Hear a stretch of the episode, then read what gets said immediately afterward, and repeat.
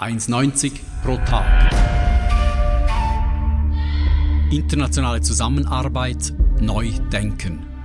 In unserem Podcast diskutieren ETH-Alumni Entwicklungsziele und aktuelle Herausforderungen in der internationalen Zusammenarbeit.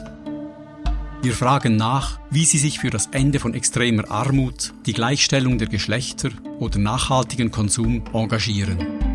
Ein Podcast des NADEL Center for Development and Cooperation der ETH Zürich. Ich bin Fritz Brucker. Willkommen zur 14. Folge von 1,90 pro Tag.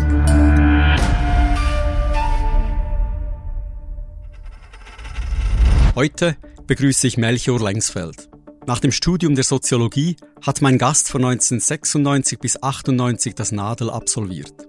Sein Projekteinsatz führte ihn nach Indien. Anschließend hat er für Helvetas in Mosambik und Mali gearbeitet und seit 2005 ist Melchior Lengsfeld Exekutivdirektor der Nichtregierungsorganisation Helvetas.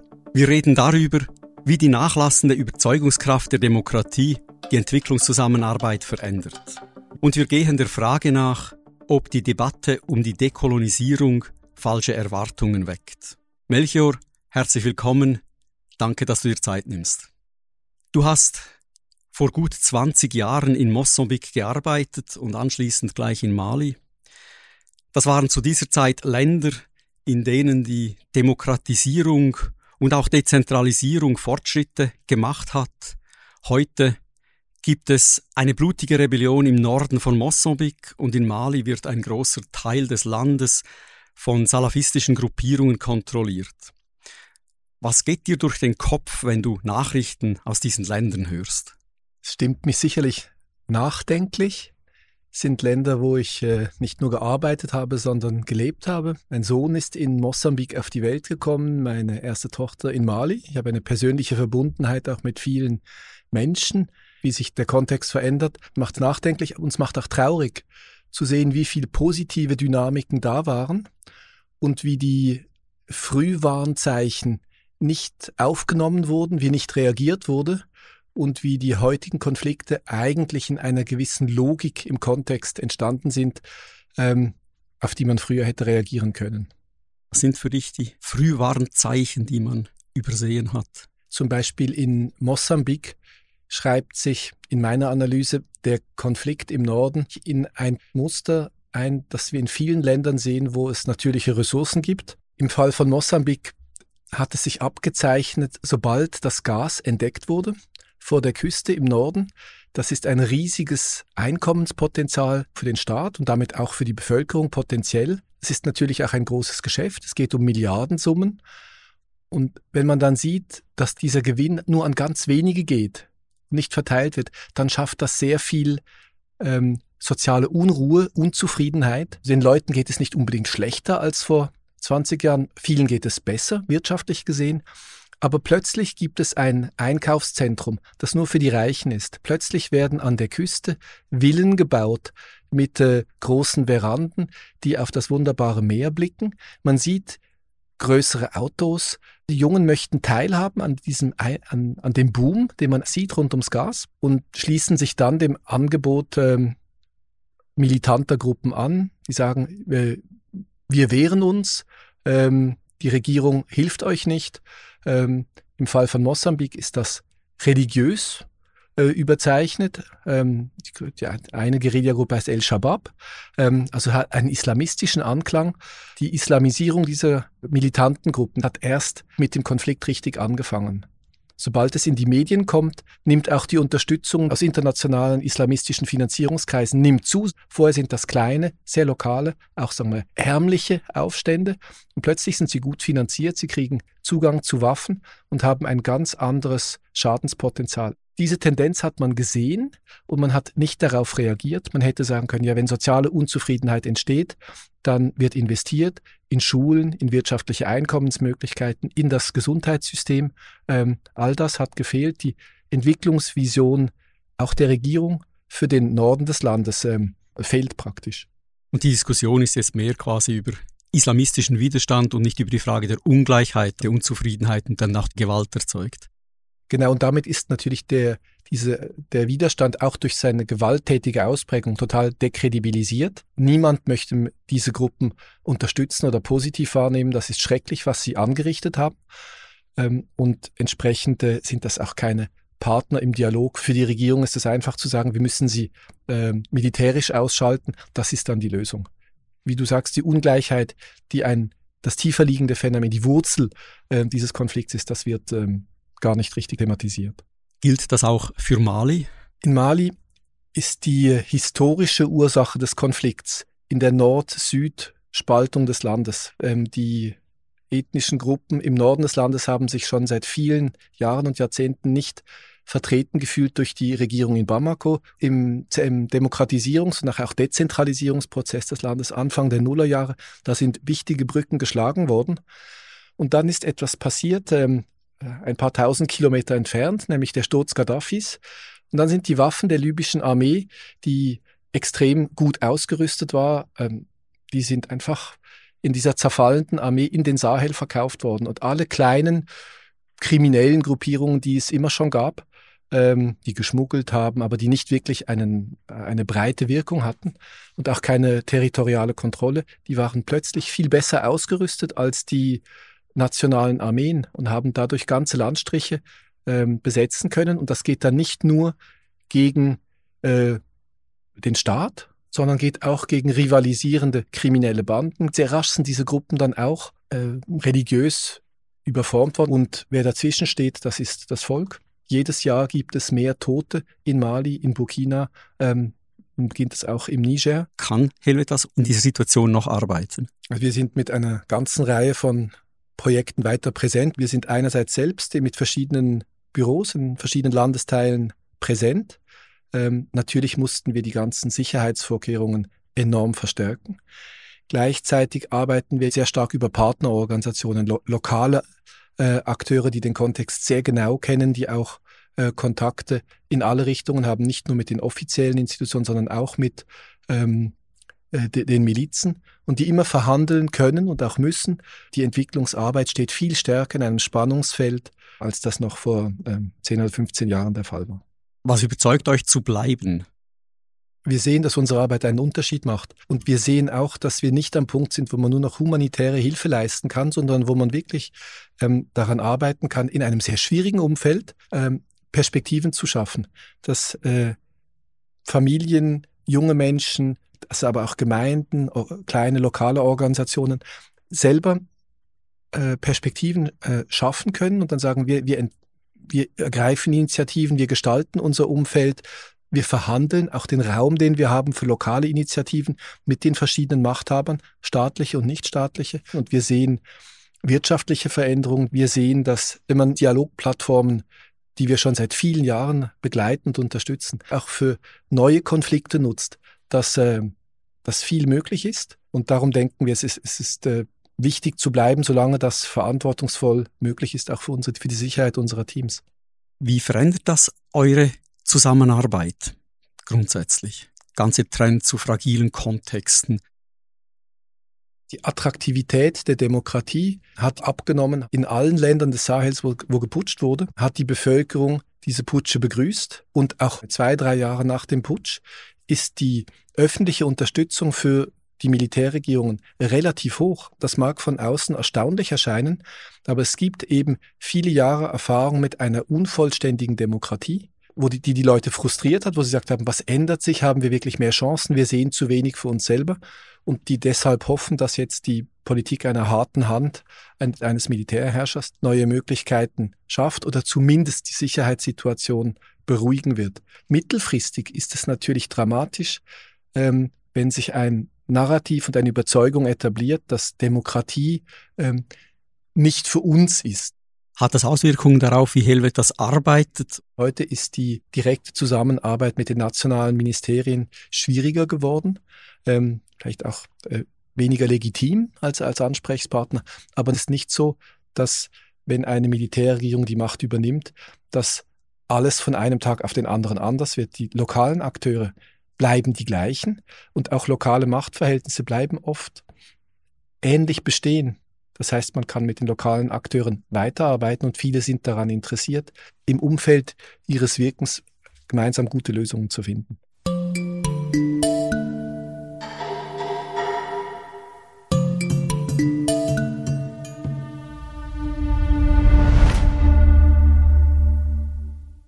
Ich stelle dir drei kurze Fragen mit der Bitte um kurze Antworten. Du leitest die Geschicke von Helvetas. Was ist für dich äh, der wichtigste Führungsgrundsatz? Wesentlich in der Führung scheint mir, dass man äh, Räume schafft, wo alle Mitarbeitenden, ähm, alle Teams ihre Fähigkeiten optimal einsetzen können, optimale Bedingungen haben. Ähm, und das heißt, äh, Freiräume schaffen, Freiräume lassen ähm, und gleichzeitig immer wieder die institutionellen Leitplanken äh, klären und äh, gemeinsam sicherstellen. Welche Idee oder welches Experiment denkst du, sollten wir als Gesellschaft unbedingt ausprobieren? Wir leben in einer Gesellschaft mit einem e-, enormen Überfluss und die Erfahrung zu machen, dass man mit äh, weniger sehr gut leben kann, also als Experiment bewusst eine Woche, einen Monat auf Konsum verzichten, mit weniger leben und zu schauen, was macht das mit mir, wie fühle ich mich, ähm, wie fühlen wir uns in der Familie, wie ist es mit Freunden. Ähm, ich denke, das hätte eine starke Wirkung auf wie wir unser Leben gestalten und auch wie wir unser Wirtschaften und gesellschaftliches Entwickeln gestalten. Heute ist Glück so stark mit Konsum verbunden, das ist nicht nachhaltig. Und äh, wir sehen, dass wir diese Ideologie mittelfristig äh, überwinden müssen. Welches Buch liegt bei dir zurzeit auf deinem Nachttisch? Ein Buch, was ich gerade fertig gelesen habe, äh, ist von Andrei Kurkov, einem ukrainischen Schriftsteller, das Buch äh, Graue Bienen. Es spielt in der seit 2014 besetzten Zone, der russisch besetzten Zone, annektierten Zone der Ukraine und wo ein einzelner Mann, ein Bienenzüchter geblieben ist und äh, versucht weiterzuleben unter der Besatzung und seinen Alltag beschreibt. Ich habe mir dieses Buch ausgesucht, weil es mir wichtig scheint, sich ähm, regionalen Kontext oder vielleicht auch einer gesellschaftlichen Dynamik nicht nur über Fakten und Statistiken zu nähern, sondern auch über künstlerischen Ausdruck und Bücher, Romane sind dazu oft ein, äh, ein wunderbarer Zugang. Im Vorgespräch haben wir uns kurz über Dekolonisierung äh, unterhalten und du hast gesagt, ja, die Dekolonisierungsdebatte, wie sie heute läuft, die ist ideologisch begründet. Die Debatte über die Rollen der verschiedenen Akteure, die ist zentral und total wichtig. Ähm, woran ich mich störe, ist, wenn das, das Label der Debatte schon die Antwort ist. Wenn man sagt, es wird dekolonisiert, dann wird automatisch gesagt, es sind koloniale Strukturen. Und ähm, das verstellt den Blick auf die Vielfältigkeit der Beziehungen, die herrschen. Ähm, bei Entwicklung geht es immer um Machtfragen und Machtverhältnisse. Das können Machtungleichgewichte sein im Land, das kann ein Machtungleichgewicht mit einem internationalen Partner sein. Hier ist es für mich wichtig, dass man genau hinschaut. Ähm, wenn man sagt, ja, alle internationalen Akteure müssen jetzt dekolonisieren, dann verpasst man wichtige Fragen. Und als internationale Organisation stehen wir vor der Herausforderung zu sagen, ähm, wo sind wir in Strukturen gefangen, die aus einer anderen Zeit kommen. Zum Beispiel, was ist die Aufgabe unserer internationalen Fachkräfte? Und ich freue mich persönlich, dass wir heute äh, viele der Landesverantwortlichen, die unsere Landesprogramme leiten, ähm, im Land oder aus der Region rekrutieren können. Mindestens so wichtig wie die interne Organisation ist auch die Art der Partnerschaften. Heute gibt es in jedem Land starke nationale und lokale Organisationen und die Frage ist, wie arbeiten wir mit ihnen zusammen?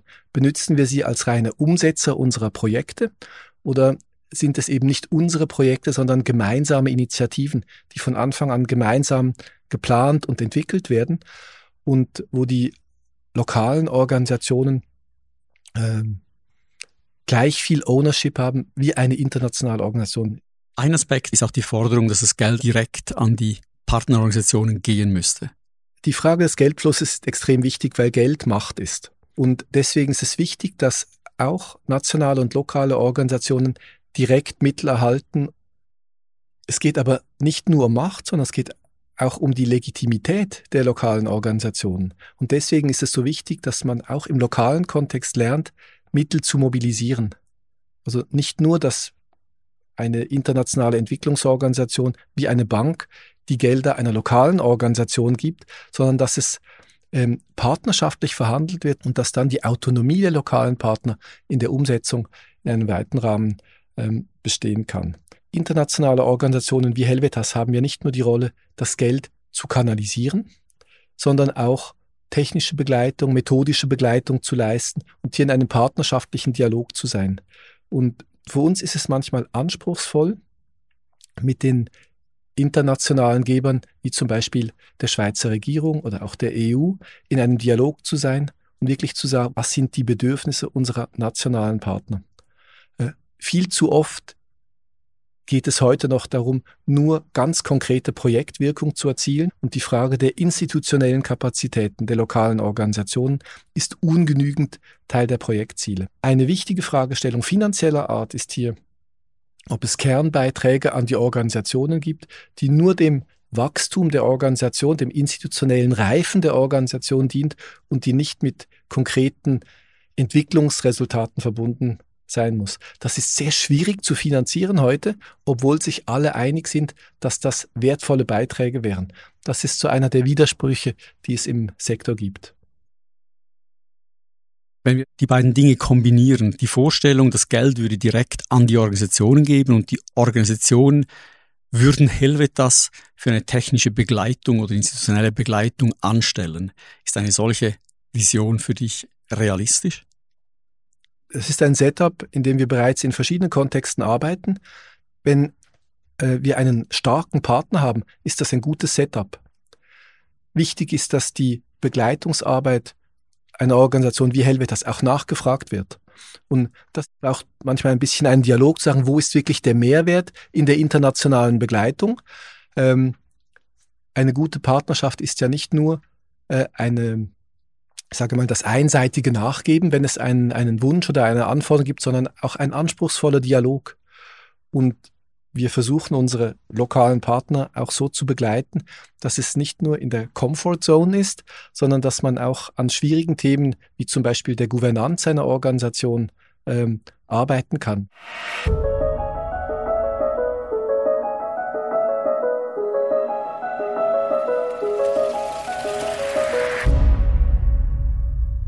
Ich möchte jetzt im letzten Teil noch ein bisschen in die Zukunft schauen. Äh, mit dem Krieg in der Ukraine sind große neue Bedürfnisse entstanden äh, für unmittelbare humanitäre Hilfe, aber dann auch längerfristig natürlich für den Wiederaufbau. Und je nachdem, wie das gelöst wird, äh, könnte das zu Lasten der bisherigen Entwicklungszusammenarbeit gehen, der zu bisherigen Partnerländer. Stehen wir vor einem großen Umbau der Entwicklungsarchitektur, wie wir sie bisher gekannt haben? Der Angriff Russlands auf die Ukraine ist sicher eine Epochenwende. Äh, plötzlich gibt es wieder Krieg in Europa. Und es ist wichtig, dass äh, Europa und auch die Schweiz der Ukraine großzügig hilft. Man kann nur hoffen, dass dieser Krieg rasch zu Ende geht, um mit dem Wiederaufbau beginnen zu können. Was heißt das für die Entwicklungszusammenarbeit? Im Moment gibt es in der Schweiz keine anderen Finanzierungstöpfe als die Entwicklungszusammenarbeit, wo man sagen kann, hier wird ein Beitrag an die Ukraine geleistet. Und deswegen ist die Versuchung hoch zu sagen, ja, die Schweiz möchte sich großzügig zeigen, äh, möchte beitragen, auch im Konzert der europäischen Länder. Äh, und deswegen nehmen wir es von der, von der Entwicklungszusammenarbeit. Persönlich halte ich das für gefährlich und falsch, äh, weil man suggeriert, dass ähm, es wirklich darum geht, Armut zu bekämpfen. Im gleichen Sinn wie die Entwicklungsprogramme äh, in anderen Ländern im Sahel oder im südostasiatischen Raum auf arme Leute fokussiert sind. Es ist richtig, dass die Schweiz großzügig humanitäre Hilfe leistet. Das ist richtig aus dem Entwicklungsbudget. Es ist aber mindestens so wichtig, dass im Wiederaufbau neue Finanzierungsquellen erschlossen werden, ähm, um die enormen Bedürfnisse mitzufinanzieren. Die Gefahr, die wir heute sehen, ist, dass die Schweiz ihre Sicherheits- und Europapolitik aus dem Entwicklungsbudget finanzieren möchte und das kann man nur strikter ablehnen. Das ist eine Zweckentfremdung von Mitteln äh, aus rein politischen Überlegungen, die äh, wir aus Entwicklungssicht sicher nicht gutheißen können. Alle Menschen haben das gleiche Recht auf Entwicklung. Was sind dann die Folgen, wenn man einen solchen Kurswechsel machen würde? Nehmen wir das Beispiel der, der Sahelzone. Über 50 Prozent der Bevölkerung äh, in den Ländern des Sahels sind unter 25 Jahre alt. Diese jungen Männer und Frauen wollen Perspektiven im Leben und wenn sie das in ihrem lokalen Kontext nicht schaffen, dann sind sie mobil. Wenn wir hier nicht dazu beitragen, dass in ihrem lokalen Kontext, in der Region Möglichkeiten geschaffen werden, dann wirkt sich das mittelfristig auf die internationalen Migrationsströme aus. Und deswegen scheint es mir kurzfristig ähm, und nicht im Eigeninteresse der Schweiz zu sagen, ja, das ist jetzt nicht so wichtig, das ist weit weg, weil wir in 10 und 20 Jahren massive Migrationsströme sehen werden, wenn wir nicht heute beginnen, deutlich engagierter äh, in diesen Ländern zu helfen, als das heute der Fall ist. Also weil die Ungleichheit nicht nur innerhalb eines Landes, sondern auch die globale Ungleichheit hat Migration und, und Konflikte befeuert. Früher wusste man wenig über andere Länder. Heute gibt es äh, überall äh, Zugang zu Internet. Man sieht, äh, wie leben Menschen in anderen Ländern, wie lebt man in Amerika, wie lebt man in Europa. Und deswegen ist es so wichtig, dass man aktiv und engagiert ähm, daran arbeitet, Perspektiven vor Ort zu schaffen. Ein zweiter Blick in die Zukunft. Die Urbanisierung nimmt massiv zu, auch in Afrika lebt inzwischen die Hälfte der Bevölkerung in Städten. Währenddem wir hier reden, findet bei uns am Nadel ein Kurs statt zum Thema Urbanisierung. Das ist ein Kurs, bei dem wir nur knapp die Hälfte aller äh, vorhandenen Plätze besetzt haben. Das Thema scheint nicht auf große Interesse zu stoßen. Verpassen die Entwicklungsorganisationen hier gerade etwas? Ähm, Urbanisierung ist ein total wichtiges Thema, auch aus Armuts- und Entwicklungssicht. Äh, die Mehrheit der armen Menschen wird in wenigen Jahren in Städten leben. Ähm, und deswegen ist wichtig, dass man Stadtentwicklung als Thema viel prominenter anerkennt, als das noch heute der Fall ist. Ähm, das braucht zum Teil neue Fähigkeiten, neue Erfahrungen. Aber wir sehen auch, dass viele Erfahrungen aus Entwicklungsprojekten im ländlichen Raum absolut relevant sind äh, für die Arbeit in Städten. Zum Beispiel, dass die Städte ja nicht im luftleeren Raum, sondern Städte müssen versorgt werden. Diese Systeme zu organisieren, dazu beizutragen, die Versorgung der Städte auf eine nachhaltige Art langfristig sichergestellt werden kann. Das äh, kann durch Entwicklungsprogramme sehr effektiv unterstützt werden. Es wäre aber verfrüht zu sagen, ja, die Entwicklungsfragen werden nur noch städtisch sein. Auch in Zukunft wird die extreme Armut weniger als 2,15 Dollar ländlich bleiben. Meine dritte Frage zur Zukunft. Du bist Geschäftsleiter von Helvetas. Wo siehst du Helvetas im Jahr 2040? Als internationale Organisation müssen wir uns ständig weiterentwickeln. Die Frage ist immer, wenn lokale Organisationen, lokale Partner stärker werden, wie passen wir unsere Rolle an? Und es geht sicher in die Richtung, dass die Beiträge stärker auf der Wissensebene sind, diesen Wissenstransfer zu unterstützen. Das wird sicher wichtiger als die Begleitung der direkten Projektumsetzung. Man wird immer stärker auf einer höheren Ebene, regional, national mit Partnern zusammenarbeiten. Ein bisschen ein Modell für uns, wie es sich in Zukunft entwickeln könnte, sehen wir im Westbalkan, wo die äh, nationalen und regionalen Institutionen deutlich stärker sind als in der Mehrheit unserer Partnerländer und wo wir sehen, dass dadurch die, ähm, die Wirkung unserer Beiträge viel höher und breiter ist, als ähm, das in einem äh, typischen Entwicklungsland ähm, mit schwächeren Institutionen der, der Fall ist. Wir sehen gleichzeitig, dass die Anzahl der humanitären Krisen wieder deutlich am Zunehmen ist. Wenn die Krise akut ist, dann muss rasch Hilfe geleistet werden, aber dann muss man wieder in eine nachhaltige und selbstbestimmte Logiken finden und hier hat Helvetas viel anzubieten, auch in der Zukunft Be ähm, Bevölkerungsgruppen, die von einer Krise äh, heimgesucht wurden, dabei zu begleiten, wieder in selbstverantwortete, selbstgesteuerte äh, Entwicklungslogiken zu finden. Vor drei Jahren bei der Konzernverantwortungsinitiative wurde der Entwicklungsorganisation Helvetas vorgeworfen, Steuergelder zu missbrauchen für politische Zwecke. Wie hat sich das für eure Arbeit in der Schweiz ausgewirkt und wo siehst du diese hingehen? Zuerst einmal der Vorwurf, dass Steuergelder für politische Zwecke zweckentfremdet wurden, der ist äh, rasch und vollständig widerlegt worden. Bei Helvetas steht bereits in den Statuten, dass entwicklungspolitische Arbeit Teil unserer Organisationszielsetzungen sind.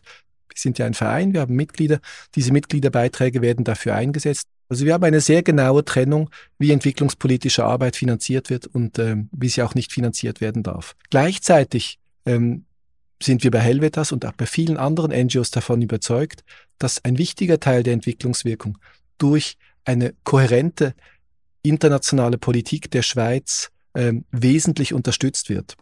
Es macht keinen Sinn, dass man mit der einen Hand gibt, zum Beispiel Landwirtschaftsprojekte durchführt, Brunnen baut, äh, Demokratie fördert und auf der anderen Seite ähm, Freihandelsabkommen abschließt, die Nachhaltigkeitsbestrebungen unterlaufen können oder die im schlimmsten Fall sogar zu Menschenrechtsverletzungen führen können. Kohärente ähm, und entwicklungsverträgliche Außenpolitik, Wirtschaftspolitik, Steuerpolitik, Handelspolitik, das sind Themen, an denen wir weiterarbeiten wollen und müssen. Und wir sehen auch, dass das nicht ein Nischenanliegen ist. Eine Mehrheit der Bevölkerung hat die Anliegen der Konzernverantwortungsinitiative unterstützt. Also es geht darum, dass man grundlegende Fragestellungen der Schweizer Politikgestaltung thematisiert und sagt, wir haben eine Verantwortung, unsere Politiken so zu gestalten, dass sie im Ausland keine negativen Auswirkungen äh, verursachen. Gerade bei benachteiligten Bevölkerungsgruppen. Nadel bildet Leute aus, die in der internationalen Zusammenarbeit tätig sein wollen. Wo siehst du künftige Beitrag äh, einer Institution wie des Nadels? Es ist zentral, dass man jedes Entwicklungsvorhaben als ein politisches Projekt versteht. Wenn wir ein Entwicklungsprogramm, und das kann Brunnenbau sein, also etwas ganz Konkretes, ähm, auch mit lokalen Partnern planen und umsetzen, dann ist das ein Eingriff in eine lokale Gesellschaft und eine lokale Machtstruktur. Und diese Machtverhältnisse zu verändern, das ist vielleicht der nachhaltigste Beitrag, den wir als internationale Partner leisten können. Dass man hier die Fragen der Inklusion, der Gleichheit oder Ungleichheit, dass man das auf eine ähm, Art thematisiert, die nicht konfrontativ ist, sondern dass man hier Möglichkeiten aufzeigt, wie gemeinsam ähm, gesellschaftliche Ziele und ge gesellschaftlicher Zusammenhalt gestaltet werden kann. Und ich denke, das ist die Herausforderung der Ausbildung. Man muss technisch gute Arbeit machen, aber man muss immer aufzeigen können, dass das in einem politischen Kontext steht, in den Ländern oder eben auch bei uns äh, zu Hause, in, in, den Geberländern, in der Schweiz. Ähm, und de deswegen denke ich, es ist sehr wichtig, dass alle, die das Nadel machen, auch verstehen, meine Arbeit ist nicht äh, neutral, sondern sie ist entwicklungspolitisch engagiert. Wir sind die äh, Advokaten ähm, benachteiligter Bevölkerungsgruppen. Wir arbeiten daran, dass sie besser am gesellschaftlichen Prozess teilhaben können. Und das kann Arbeit sowohl in der Schweiz wie auch in internationalen Foren, wie auch direkt in den Programmen vor Ort beinhalten. Besten Dank, Melchior, für dieses Gespräch. Vielen Dank, Fritz. Das war 1,90 pro Tag.